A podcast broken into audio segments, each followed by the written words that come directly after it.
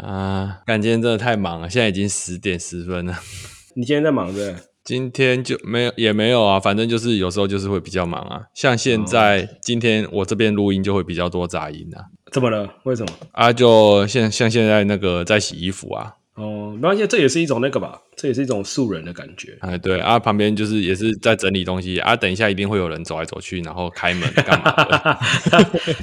这样让我让我想到那个什么曼哈顿练习曲，他们在那个街上录音有那种感觉。 哦哦哦哦，对可对是对人家可是人家在街上录音，人家那麦克风都是毛毛的一只诶，都有那个。对，哎、我们的麦麦克风也是专业的啊、好不好？哎哦，好吧， 好吧，你要这样讲也是可以。对对对对，是不是？总之就是啊，哎，我是陶 K，哎、大家好，我是林北。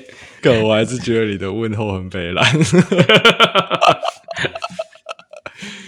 好啦，反正就是很忙嘛，就是因为我们有都是有小孩啊，带小孩干嘛，所以我们现在都是睡前录音嘛。然后反正上一次录音的时候，你就说要一定要放那个开场音乐跟自我介绍，对我说，至少希望有一个啦。然后但是我就我上次录音我就觉得有必要吗？有要放吗？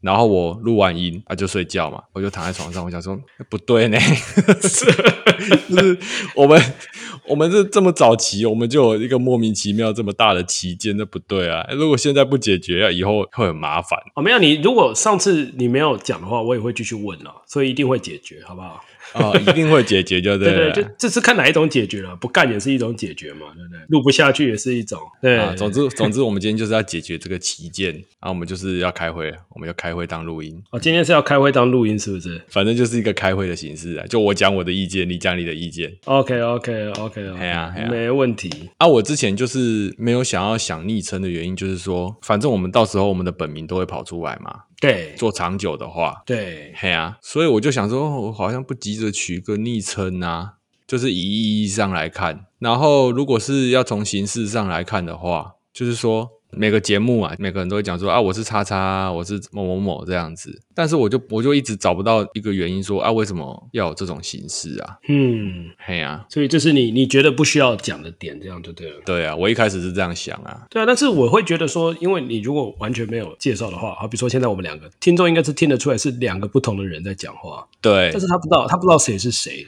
对他可能今天觉得，哎，你你你讲的蛮有趣的，然后他要跟他的朋友讲嗯说，哎、你看这个人他讲了什么，另外一个人讲了什么，结果他完全没有办法介绍，他还要去看简介，然后他说，哦，一个是当哎、一个是林北，我觉得这个可能是当哎、对，所以他还要猜。对啊， 所以你你讲的这个例子出来之后，我就我就直接被说服了。这样看来还不错，对不对？就是你你需要一个真的可以说服你的情境，对我我就是很需要这种情境来说服我，不然你说啊别人都怎么做，所以我们也要做，或者是说啊你就妥协一下也不会怎样，这个我就没办法。嘿啊哦，我我是没有打算要用那个，因为别人都这样子做，所以我们也要这样做。我是没有打算讲这种理由啦，那你一开始那么强烈想要这个形式的原因是什么啊？因为其实我有包括问我老婆，然后包括对问了一些人，对，然后嘿他他其实也有，我们前几集在就录，然后他其实都有听啦，他没有听完，但是他都其实都有听一下子。嘿，他会觉得，就是因为我们其实一开始就是希望有人来听嘛，所以会希望说，如果假设很幸运的有人不小心点进来， 跳进了这个 陷阱，希望可以把它留住，这样就是留越多人越好嘛。嘿那他会觉得，就是节目的完整性其实是一个，就有点像人的外表啦。虽然说这样很肤浅，但是你第一眼就是看到那个东西嘛。对不对哦，你这个又更说服我，它等于是第一印象的意思 吗？对对对，就是虽然说你的内容、你的这个人很有深度还是怎么样，可是，在跟你深谈之前，一定是先看你的外表，这没有办法啊、对不对？哦，所以，如果你一开始就有一个嗯，有一个音乐，然后有一个开场白，就是他会觉得这个节目是像我老婆，她就会觉得说这样这个节目，她会觉得这个节目是完整的，是有认真制作的，然后她会觉得好像可以听一下后面到底在讲什么。哦，对，哦，可是这样的话，我们如我们这样吸到的受众，他就是喜欢这种形式的受众嘛，对不对？虽然说我不知道这个是优点还缺点，嗯哼哼哼哼哼哼。可是你就是我们想你你想要的受众，应该也是会会会被这个觉得节目制作完整成熟的人留下来的人，应该是占绝对多数了。我在想，虽然说没有做过试调。 对啊，所以我们就在瞎讲而已嘛，对不对？对，对啊，啊然后反正哎，干我们开会已经结束了，因为实际上我早就已经被说服了。那我刚刚有多说服你一点吗？就是有啊有啊，就是有更说服我一点。 OK OK 然后还有就是，我有把我们的节目给就是我朋友听嘛， OK，嘿，然后我朋友听啊，因为他不认识你，然后我们两个人的声线其实没有什么特色，所以我朋友听完他就说啊，分不太出哪一个是我，哪一个是林北这样子。哦，有可能哎、对啊，我甚至还想说，干我是不是要开始那个压低我的音调？ 我是可以用那个广播专业一点的声线啊。真的假的？可是我觉得你弄那个声线，我就会想笑啊。 这也是一种节目效果，好像还不错，对不 对？对啊，反正我朋友给我这个回馈，我就说，哎，对，那我确实是我应该每次都说，哎，大家好，我是当哎，我是陶给这种感觉，哎呀、他完全分不出来 谁是谁在讲话，这样吗？其实这个就是说门槛越少越好嘛。对，嘿你不用让那客户去翻那个简介去看字，才知道说谁是谁，少一个门槛更好啊。对，对啊，所以我整个就被说服了。好，所以我们下一集开始可能就会有音乐，哎、音乐的话， 没关系，我们可以继续讲。音乐的话，我会放音乐啦。对 OK，，但是到底要放什么音乐，我就还在想。我想要找一个我真的喜欢的。 这个我可以接受，好不好？你你要找都可以，你可以找到 你完全喜欢的，我完全可以接受。嘿嘿嘿，或者是我想要自己制作一个我觉得好好玩、好笑的音乐，这样子啊，我就还在想，因为太忙了。那我可以给一个 deadline 吗？哎、不要啦，你又压对了。 哎、我就是不懂为什么你那么急，一定要压一个 deadline 这么急，到底哦、没有？不是因为这种东西不压，就是有可能会一直拖下去啊，对不对？你自己老实讲。啊？干真的啦，我又不会压很急，我不会压明天或压后天什么。哎、我们了不起，这个也才第六集而已，好不好？哦，对啊，那如果要用集数来压 deadline 的话，你会压什么时候？现在是第六集，对十五好不好？十五集不过分吧？哎、不错呢，哦，不错不错， 可以吧？十五集不过分吧？对不对对？对对，十五集听起来是一个你妥协很多的集数。 对对对我本来想说第八集，干第八集我就觉得超硬的，超急的，到底在急什么？没有没有集嘛？哎，这是我真的想要把这个节目制作的完整一点，好不好？不带私心，啊好不好？是不是？好啦好啦，反正我是不希望我们越做越假，我们节目不要越做越假。其实你上次讲完，我后来大概有想了一下，我我大概懂你的意思。你可能追求一个你想要有那个素人感，通常素人感的东西听起来会比较真。我是觉得说，因为长期下来，你还要去维持那个录音里面的形象的话，是太累的，所以我们就轻松录就好。嘿啊，我会觉得说 放音乐到人设虚假，好像有点滑坡，你知道吗？那个坡有点 大，啊、这样 你不觉得有点？啊，反正我就想要每一个部分都是完美的那种感觉啊。我有时候就是会卡死在这种小地方啊。哦，OK OK，对啊我觉得讨论一下很棒啊，就是其实做到后面一定还有很多东西要讨论。对对对，这个真的小事情而已，真的是对啊，对啊， 我觉得还不错啦。嗯对啊，你看我们也有一个结论嘛，好快。我们开这个会不到十分钟，我们就有结论了，很不错。啊，所以就十五集哦，各位听众，我们十五集的。 OK，我接受。好，OK，说不定我们可以在十五集之前找到观众帮我们做免费的音乐之类的。我好想要观众，我都没有。都没有，都没有听众，很可怜。 对啊，还想要听众做音乐，嗯，现在都朋友在听而已。好像大家一开始也都是这样吧。嗯，好啦，就差不多就是这样子了。那好，那就是开会结束了嘛。开会结束， 边录节目边开会。哎，对，我们开完会啊，把它录成节目这样。开完会啊，我们今天就来讲一本小说，算是纯文学的小说啦。这样很不错诶，欸上次讲了一本工具书，然后这次就开始讲小说。哎，对，我、哦、看我们这样跳很大，啊没关系啊，我就是想讲，对，这本书就是那个子弹是余生，子弹是余生，那子弹就是那个 bullet 手枪的子弹，余生就是剩余的余，生命的生啊，哦，等一下再来解释这个是什么意思好了。好，对对，啊，作者是那个市尾哲也，昭和六十三年生，啊，他是台湾人， 对我一开始被骗了一阵子。哎，对，啊，昭和六十三年生是一九八八年，所以是其实应该是跟我们同届之类的。像他笔名为什么要取四尾哲也，然后他要写昭和六十三年生这个事情，我也不知道为什么。你你可以理解吗？你觉得还是你觉得他这样有点假？没有啊，没有啦。像这种纯文学作家，他弄这个名字，他一定是有原因的啊、只是我跟他不熟，所以我没有很清楚而已。哦，我有查到，他说他诶、那个四尾是一个漫画人物，哲也是一个漫画人物，是他两个喜欢的漫画人物名字合在一起。哦哦哦，好单纯哦，对，泽也是那个，虽然说两部我都没看啦，泽也嘿是那个什么黑子什么篮球员嘛，那个黑子泽也。他看黑子的篮球哦，对对对对，哦四维好像是那个排球少年里面的，所以他本人应该也就是男同性恋了嘛，对不对？你你觉得是是不是？因为《子弹是余生》这部这部小说里面重要的人物都是男同性恋这样啊。哦，反正我跟他不熟，我就不知道啊。可是你这样一讲出来，黑子篮球啊，有排球少年，我就想说，哎、那应该是男同性恋，就是那个角色的 CP 比较好发挥啊。哦，这是真的，这是真的。好啦，反正《子弹是余生》我印象中它是有九个短片嘛，组合成一部小说这样。就是很多个短篇小说组合成一篇短篇小说集。九个故事有关系吗？哇，他世界观都一样的啊，那个出场人物都是一致的啊，但是我说没有没有直接的关系，就是那个人物都重复出现呢、人物都重复出现这然样，后关系都是延续的啊，然后那个时间轴都是好好像是在十年间的一个区段的时间轴吧。那这样是不是有一点像一部长长篇小说的九个章节这样？我的疑问就这样啊，会想说，哎、这个还算短篇小说集吧？ 反正《子弹是余生》，它里面有一篇叫做《洲际公路》啊，《洲际公路》这一篇，它就是那个玲珑山文学奖短篇小说奖有得二奖啊，它在网络上是公开的啊，你看过的应该就是这一篇嘛，对不对？对对对对，然后《洲际公路》里面有个角色，他就是一个完全的天才。然后其实我们那个《洲际公路》这一篇，你看一开头你就知道说啊，这个天才应该是发生了什么事。嗯哼。那其实，在看这种纯文学类型的小说，你就知道说啊，这个天才很大的几率就是死了，只是不知道为什么而死，对不对？你有这种刻板印象吗？对我看到前面篇中间的时候，觉得好像出事情了。对啊，他就是一直暗示嘛，他都是用枝微末节的在谈那个天才。对，啊，反正《子弹是余生》这这个短篇小说集都是跟这个人有关相关的那些人的故事啊。 OK，然后还有就是说，洲际公路这篇，它不就是两个人嘛，在开车，然后要去某个地方这样子啊。这两个人在这个《子弹是余生》的其他篇幅里面，也都是重要的角色，也都有他们的各自的故事这样。哦，所以在其他篇他们可能是主角这样子，对，就是以嘿以他们为第一人称，或者是以他他们是第三人称主角这样子。所以他九篇的主题其实都是在讲，有点像是天才的一些一堆天才里面的人生的一些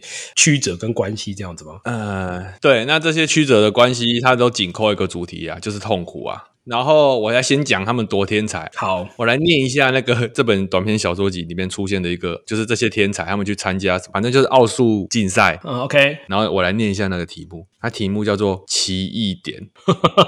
题目的叙述是哦，我直接念完了哦。给定一个有 n 个边的图多边形 P 和整数 k 涅斯克林内 k 边形，被定义为 k 个顶点都在 P 的边上，并且那些顶点平分了。好，我就念到这里，我不想念了。到底是什么东西啊？然后反正就是在说这些天才哦，你看他如果有办法解决这些题目的话，其实他们出社会工作什么的，应该都是很顺遂的嘛。对，好、啊，但是他们还是有很多的痛苦。他那个痛苦哈、我觉得一般人应该不太能体会，嗯尤其是我就不知道为什么《子弹是余生》它的设定就是说，有很大一部分的痛苦来自于男同性恋的认同，然后他还弄了很多 SM 的情节。哦，OK，像这部分我就有点不太懂，就是说，如果你要讲天才的痛苦的话，那你又加了男同性恋跟 SM 的情节，我是真的看不懂。所以就是你会不太懂说他的痛苦会，就好像有点被男同性恋这个地方拉走了。到底是因为天才很痛苦，还是因为是男同性恋很痛苦这样子吗？就是有点搞不懂啊。总之，整体来说，整部小整部那个短篇小说集还算是好看的。嗯哼哼哼，对，因为呃，你给我看的那个第二篇的那个，就是洲际公路他们在开车的那个，我我是真的蛮喜欢他们在车上一直聊天，然后就是他会一直提到说外面的景色就是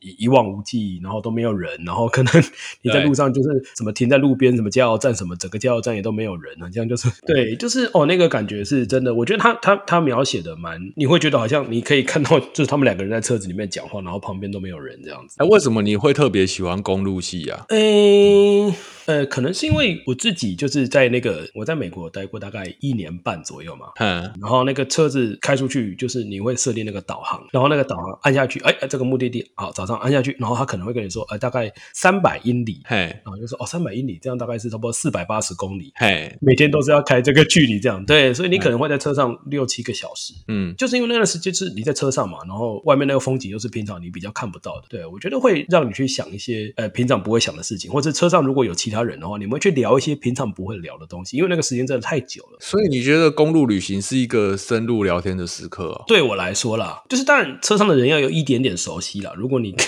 什么跟老板做，那个可能我就没有办法体会。公路旅行，然后六七个小时这种聊，你是有那种想要硬聊的义务吗？哎，没有哎、其实就是中间有一大部分时间可能都是没有声音的睡觉，或者是开车的开车，划、手机的干嘛。但是就是会有一段时间，忽然一两个人开始聊，或者是大家就会忽然开始聊。我大概知道，其实那个就跟那个出国之后人会变得比较开放是一样的意思嘛。对我，我觉得真的有那种感觉，那个环境变了，你就会觉得，哎、好像就是比较放得开，你不会防东防西。哦，就是完全不同的空间嘛。你们在一个移动的车子上，对，你看，像最近很红的那个《最后生还者》，他们那个戏一开始他们在那个男主角跟女主角在破冰的时候，其实第一段也是在在车上啊，所以我觉得那个应该不是只有我这样觉得啦。那个在那种长途的车上，真的会有一种魔力这样子。哎，最后生还者它完全就是公路戏吧，对不对？哎，它就是这个据点到下个据点这样子啊。最后生还者是真的蛮好看的，影集真的拍的不错、欸，哎，我还没看影集耶。推荐大家看一下，真的真的拍的，他他有改编一点点，但是我觉得他改编的部分，网络上的评价几乎都是正面居多，这样子好想看哦，可以看啊，但就真的很没空啊。，可以吧？一集一个小时 我很喜欢那个他们父女斗嘴的那个，那个笑话写的真的很精巧哎、就是很很很美式幽默，你会觉得好像真的是两个美国人在在在嘴炮这样，啊，刚他本来就美国人，在说他小就是有把那个感觉写出来了，对不对？哦，我本来以为你会说那个 in the middle of nowhere 就是那种虚是要讲虚无的东西耶，结果你是在讲人的交流。哦，对我好像没有那么虚无啦，那时候还年轻嘛，那时候还年轻，现在就不知道了。哎、那你那时候在那边开车的时候啊，你旁边的场景都是什么场景啊？哎，像因为我在亚利桑那嘛，所以旁边就都是红色的那种岩石山啊、沙漠啊，然后仙人掌这样子。可是沙漠不会很恐怖吗？哇为什么会很恐怖？你的恐怖的点是什么？白天的沙漠你也没有恐怖的感觉就对了。不会、就是很很荒凉，但是你不会觉得恐怖。可是像我看《绝命毒师》，它就完全就是给人死亡的感觉啊。那可能是他 剧组营造的蛮成功的吧，因为我也不是在，我又不是贩毒被美国警察抓，还是被 FBI 通缉，我就是开车要去玩而已，基本上是不会觉得恐怖。我开那么久，没有觉得，从来没有觉得恐怖过。还是你在开在那些红色的山啊，那些沙漠旁边，其实都有那个前后车啊，对，大部分都还是会有啦，也不会说开一整路完全没有车，也没有那么夸张啦。所以路上还是会有。可能你的前后都还是会有车，对象还是会有车啊，当然也是要看路段啦，哦，那很热闹啊，那根本很热闹啊。也也没有到那么热闹啦。啊、当然前后车会跟比较久啦，对啊，因为你在讲最后生还者，我就会觉得说是，哎，那就是路上都没有人，只有我们两个人那种感觉啊，哦，还以为是要讲什么深度的东西嘞，没有没有， 要要讲开始讲虚无的东西了，是不是？想说《子弹是余生》，它也是一个很虚无的故事啊。它就是说，他他们的痛苦主要是来自于说，子弹打出去之后，你就是沿着那个弹道，然后打到目标之后，啊它就掉下来。哦，你就要沿着那个轨道一直往下掉，你你完全无力去做任何改变，这样。哎呀、你的余生就是往那个目标这样前进，然后打到之后就掉下来，然后那个子弹就嗷嗷的。哎呀、它书名就是这种感觉啊。这可能要看读的人的那个心态。我觉得我那时候，像我那时候在美国的时候，就看笑人啊，所以可能还没有办法，还没有还不能理解那种什么虚无的感觉还是什么东西。但是最近像我在看这篇的时候，我就比较能体会了啦。像那个洲际公路这个天才，他就是说他在那个拉斯维加斯自杀嘛，哼，你看他连自杀的地点都是特别选的，因为拉拉斯维加斯最有名的就是说啊，发生在拉斯维加斯的事情就让他留在拉斯维加斯。这句话是是里面的吗？还是我没有听过这句话？糟糕了。哦，反正洲际公路里面这个天才，他选择在拉斯维加斯自杀嘛，对不对？嗯，常看美剧的话，那个美国人都常常会说，哎，在拉斯维加斯发生的事情就让他留在那边，哦，出来都大家都不要提，就好像没发生过一样。哦，然后你看他选择在那里自杀，他连他自杀的意义、自杀的理由都让他消失、欸，他的象征意义是这样啦。哦，这样我就比较懂了。哦，所以他真的是想要营造一种那种虚无的世界观，然后痛苦。哎、对，像我们现在有点年纪了，可能稍微可以猜到那个痛苦的感觉是什么。但如果是以前的我，我应该真的是完全搞不懂。所以你五年前可能也，可是这本书你是什么时候看的？最近呢、啊，最近看的，啊，你也是最近才看的？对对哦对对， OK 忽然看到，嘿嘿嘿，因为他最近才出啊，哦啊，这哎，他最近才出吗？是这么新的书是不是？对，应该蛮新的。像我最近在开始，不知道为什么，最近开始看那个《变形记》，你哦哦哦，那卡夫卡，他其实也是在讲这个东西，就是虚无的痛苦，完全没有任何原因，就加注在你身上，然后你也没办法。对其实是一样的东西。一觉醒来变蟑螂，然后大家都说哦，好烦哦，你去上班好不好？ 对对对，他居然变成昆虫之后，还是只想着糟糕，我待会要怎么跟老板解释，我没办法去上班。然后最后都没有人要帮他解决问题，然后他自己被关在房间，然后最后被当做蟑螂杀掉。对，就是如果是我，呃，可能五年前或十年前，我可能会觉得它为什么会变成蟑螂？你可以给我解释一下吗？是被谁变的，还是为了什么？是什么核感染，还是什么像哥吉拉一样？拜托你给我一个原因，告诉我它为什么变成昆虫这样子，然后它又怎么变回来，或者是它变不回来？你要跟我讲，就是我没有办法理解那种，就是作者想要传达那种，他有时候痛苦就是没有原因，他就是会加注在你身上这样子，啊，对不对？但是我现在就比较能体会，事情就是会这样发生，你也没有办法这样子。嗯，而且重点是你，你没有办法去，你你可能可以挣扎，但是你没有办法做任何改变，这样子。我最近几年最喜欢的那个科幻动画就那个嗯《Rick and Morty》。科幻动画是不是？对，它是科幻的，就瑞克，瑞克就是一个很厉害的天才阿公，阿莫提就是他的孙子，就这样子。反正那个科幻天才阿公，他整部戏他就是在那个虚无的边缘，在那边挣扎。哦，因为瑞克什么事情都做得到，哼哼哼哼哼，他连要改变过去都可以，但是他的整个主轴就是在说，但是他不想要这么做，嗯哼，他不想要透过他的能力去挽回那些东西。他可能觉得说，我如果重做了我的那个幸福的生活，它还是一个不是原本的那个东西。哦，我就好像说，有的人小时候玩玩具、看漫画都被禁止，他长大之后就会有那种报复性的购买嘛。啊，但是好像再怎么买都没办法填补当初小时候的那个痛苦。对，就是就是不一样嘛，对不对？对，就是不一样。哦，哦，这样让我有点想看呢、那个 Netflix 上有一到第一季到第四季有，但是后五第五季、第六季都还没有上。没关系，我也没那么多时间看那么多季，先一季一季慢慢来好了。哎，它蛮短的啦，对啊，它每一季我至少都看三遍，这么狂， 我狂粉， 因为太好看了，因为我觉得超好笑的啊，超好看的。哦我老婆那天还在说，哦，看那个什么，她有一个朋友什么那个《灌篮高手》电影去三刷，然后她在考虑要不要四刷。会有一这种看过的东西要去三刷四刷，搞什么 东西？对你每一季都三刷，太猛了。我每次看都还是笑得很开心啊！但是最近就是 就是 Rick and Morty 他其中一个制作人，其中一个主创啊，嘿，那家伙真的是神经病哎、他怎么了？他他他发生什么事情？他就去跟未成年少女弄一些有的没的啊，被控诉呢，而且是有暴力的哦。哦，这个可能关到出不来了。而且这种这种指控，然后我又那么喜欢 Rick and Morty，这样会让我自我怀疑 耶。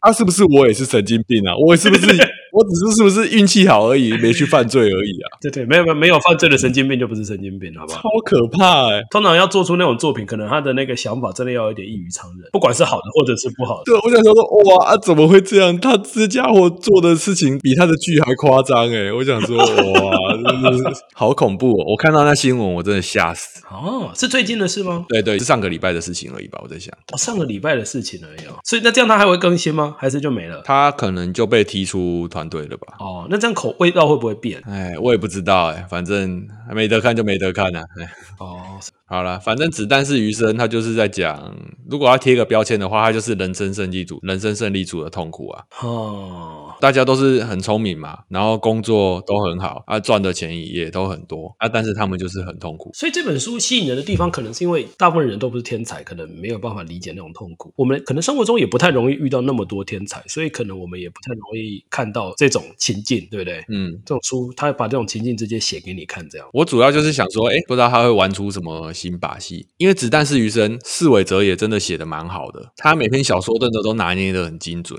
就是完全怎么讲，有点像在看那个《后羿弃兵》一样。如果我们要创作一个故事，我们就是说每个出现的角色，哦，每个对安排的情节，每一句对白，它都是有意义的这样子。哎，啊，《子弹是余生》它就很精准，它都没有多余的东西。啊、哦，没有多余的人物，没有多余的情节，没有多余的对白，这样子。啊对对对，都是都是有意义的。他、只是说他写的那么干净，然后他又是是文，像他那个《洲际公路》又是文学奖文得奖作品嘛，所以有时候你一看你就知道说啊他在玩什么，哎、哦，看久了会有点神啊。太干净了，干净到没有多余的东西，有点像是哎，就是说有点像很多那个美国创意写作班他们写出来的那个好莱坞电影，就是这种感啊觉。哎呀、太降气了，这样对不对？就是对对对我。大概懂那种感觉，太降气了。啊，但是后裔弃兵就又更脱离这种感觉。虽然说看起来好像很精准，但是它没有那么降气，没有这么生硬这样子。对，像后裔弃兵，他就有很多那个惊喜感给我，非常的赞，而且他要给你很多救赎，我就喜欢看这种他又给很多救赎，是不是？后裔弃兵给蛮多救赎的哦，因为我没有看完，我看到一半，后来我不知道为什么没有看完。啊。反正子弹是一生，如果对你对人生胜利组的痛苦没有兴趣的话，其实还是还是可以看的、去了解一下他们那个圈子的事情，这样子。对，因为它就是设定就是在戏谷啊，在湾区啊，哈哈哈哈哈哈哈！反正现在全世界赚最多钱的人就是在那里嘛，都在那里嘛。工程师不管是软体、硬体，都在那里啊。哦，啊，他就有很多那种戏骨湾区的有趣小故事这样子啊。？湾区的有趣小故事是不是？要不要要不要讲几个来看看那个啊，洲际公路一开场，他们就是干公司的食物啊。直接去公司干食物，干食物出来吃，这样对不对了？啊，公路旅行嘛，要开很久的车嘛。哎、啊，出发前就去公司啊，两个人回公司干食物出来啊。干的就是那个理直气壮这样子，就是哎，我这样子很很很正确啊，很正确啊，没有错对啊啊，没有错啊。对啊，他本来就免费了，为什么我不能拿？被抓到可能也不会觉得哪里不太对这样子。对啊，就是啊，我的水小而已啊，对不对？很多人都在做啊，很多人都在偷拿公司食物，我只是拿的比较多，对不对？对，而且我不拿还会被笑，这样是这样，钱太多，对啊，啊公司钱那么多那么多，你不拿白不拿、啊，对不对？啊，就是没有犯法，但是可能有一点点道德瑕疵，但是哎呀就是就是大家会鼓励这种，你的环境会鼓，我们这个环境会鼓励这个行为。对啊，你看这群天才去了湾区还是这么滑， 我觉得这一部分他们那么滑，所以他们那个痛苦我不能理解，我好像有点理解。 华人的痛苦啊，哎、对啊，其实有一部分那种那种竞争的压力关系什么的，我觉得是真的华人这部分会比较强烈一点。比拼的感觉对对对对，就是他们会人比人啊，啊，像我们这种格外品啊，像我这种格外品，对不对？我就已 经 格外比 人脱离竞争行列，是不是？对啊，对啊，我就没办法体会那种痛苦啊。反正又没有人要跟我竞争，都没有人要跟我比，哦，这样。最近最经典的就是那个 Netflix 那本书，那个《零规则》，嗯就是《零规则》里面那个 CEO 就直接说啊，就说以前公司有个台湾人啊，啊每次出差的时候，他都安排他自己个人的那个奢华旅程啊，然后都报公司的账啊，干，然后他超超会报哦，报了三年，啊总共花了十几几万美元，哇，然后被写在书里，要更小，这本书还特别提一个台湾人出来编这样啊，这写定对啊，啊就最夸张就你啊，那时候我在美国的时候，我觉得是就是好比说有一个考试，然后老师可能讲完规则，你知道吗？然后我们是这种滑脑，第一个反应就是吸反射的，马上想到的一个想法是说，哦，你这样子规定，可是你要怎么你要怎么抓，你要怎么确定就是人家不会作弊这样子？就是想说，哎、那有这个漏洞，如果没有补起来，啊别人如果用了，是不是我就吃亏？后来我就觉得有点丢脸，就是连这种反应出来我都会觉得有点丢脸，就是我居然第一个反应就是会想到这个，然后他们可能完全就他们有注意到，但他们可能也完全不会去在意这个点这样子。对我后来就觉得很丢脸，就是我年有这种想法，就是虽然我说我没有去作弊，我就会觉得哇，真的是这个没有办法，已经根深蒂固了这样子。这几年因为疫情的关系嘛，然后很多大学都是线上考试这样子。对， D 卡最近几年最流行的就是说什么台青教的人呢，怎么全班作弊这样，很常见。哦，真的、哦。说全班作弊可能太夸张啊，大概七成吧。 哦，因为是线上考试嘛，对不对？而且我觉得这可怕的就是说，有时候你去想我自己，比如说我在大学的时候，我可能也会，你懂吗？你回头想，我就觉得哇、好可怕哦。我承认，如果有七成的人都跳下去了，我应该也会我只能说我鼓励自己排华啦，嘿，我就尽量排，我们我有生之年尽量排。排毒，真的哦，好恐怖哦。对啊，对啊。然后有一个好笑的、好笑的小故事啊，他就是说，他们两个人一大早就要去公司去抢公司的洗衣机来洗衣服 OK，啊，但是公司很多人都会用公司的洗衣机洗衣服，嗯，对，所以说他们他们一大早，然后找了一栋比较没人的建筑物， 结果全部的洗衣机都被占满了。那两个人其中一个就说：“哦，这些美国人真的很贱。” 我就说：“哇，这个这里有点好笑。然后那个唯一空着的洗衣机上面贴着故障，就是便利贴贴着故障这样。 OK， 啊，结果那张故障那张纸是他们自己贴的，是故障那张纸是那个说这些美国人真的很贱的那个人贴的。 然后故事的最后，他们就是忘了说他们有洗有在那个洗衣机洗衣服，忘记拿出来这样。然后隔了好像隔天还隔了几天去拿，然后就被留字条说有点公德心好吗？ 对他是在酸他说衣服不拿没有公德心，还是对对用这种方法在洗衣机很没有公德心？ 反正我不知道为什么四尾哲也写了这个漫那么完整的小故事， 我觉得超好笑的。不过这个小故事就是蛮好笑的，而且他有就是有把那个那股的那个感觉写出来吧？那个滑感很到位、啊对，对对对对对对对哎呀啊，真的很好笑。嗯。所以最后这本书一到十分，你会给几分？哎、可是我觉得那个呢，纯文学这种小说，我不知道怎么，完全是完全是吃频率的吧？那按你自己啊，我说我问你啊，哦，我对对对，如果是要给说他是要写写作小说的人，这个是十分吧，必看吧。哦，你说要写小说的人嘿嘿，你要做做小说创作的人，这个是必看吧，十分吧。 ，OK，那如果只是一般读者，一般读者可能还是六分而已吧。主要是因为他写的很精准，这样子，你觉得如果哎是要创作小说的人，可能是一个很好的教材范本。嘿，是蛮好的，因为它不是那种很枯燥的啊。虽然说它那个 S M 情节我都看不得不是很懂，就是说这段的意义到底是什么，我都看得不是很懂啊。但是那刚刚那个洗衣服、洗衣机的小故事，我 就觉得很赞。了解，然后六分，对啊，那我们今天是不是就到差不多到这边了？今天就这样嘛。对啊，时间也差不多了，对不对？嗯，好啊，就好，我是陶 K，好，我是林北，好，拜拜。晚安，拜再拜。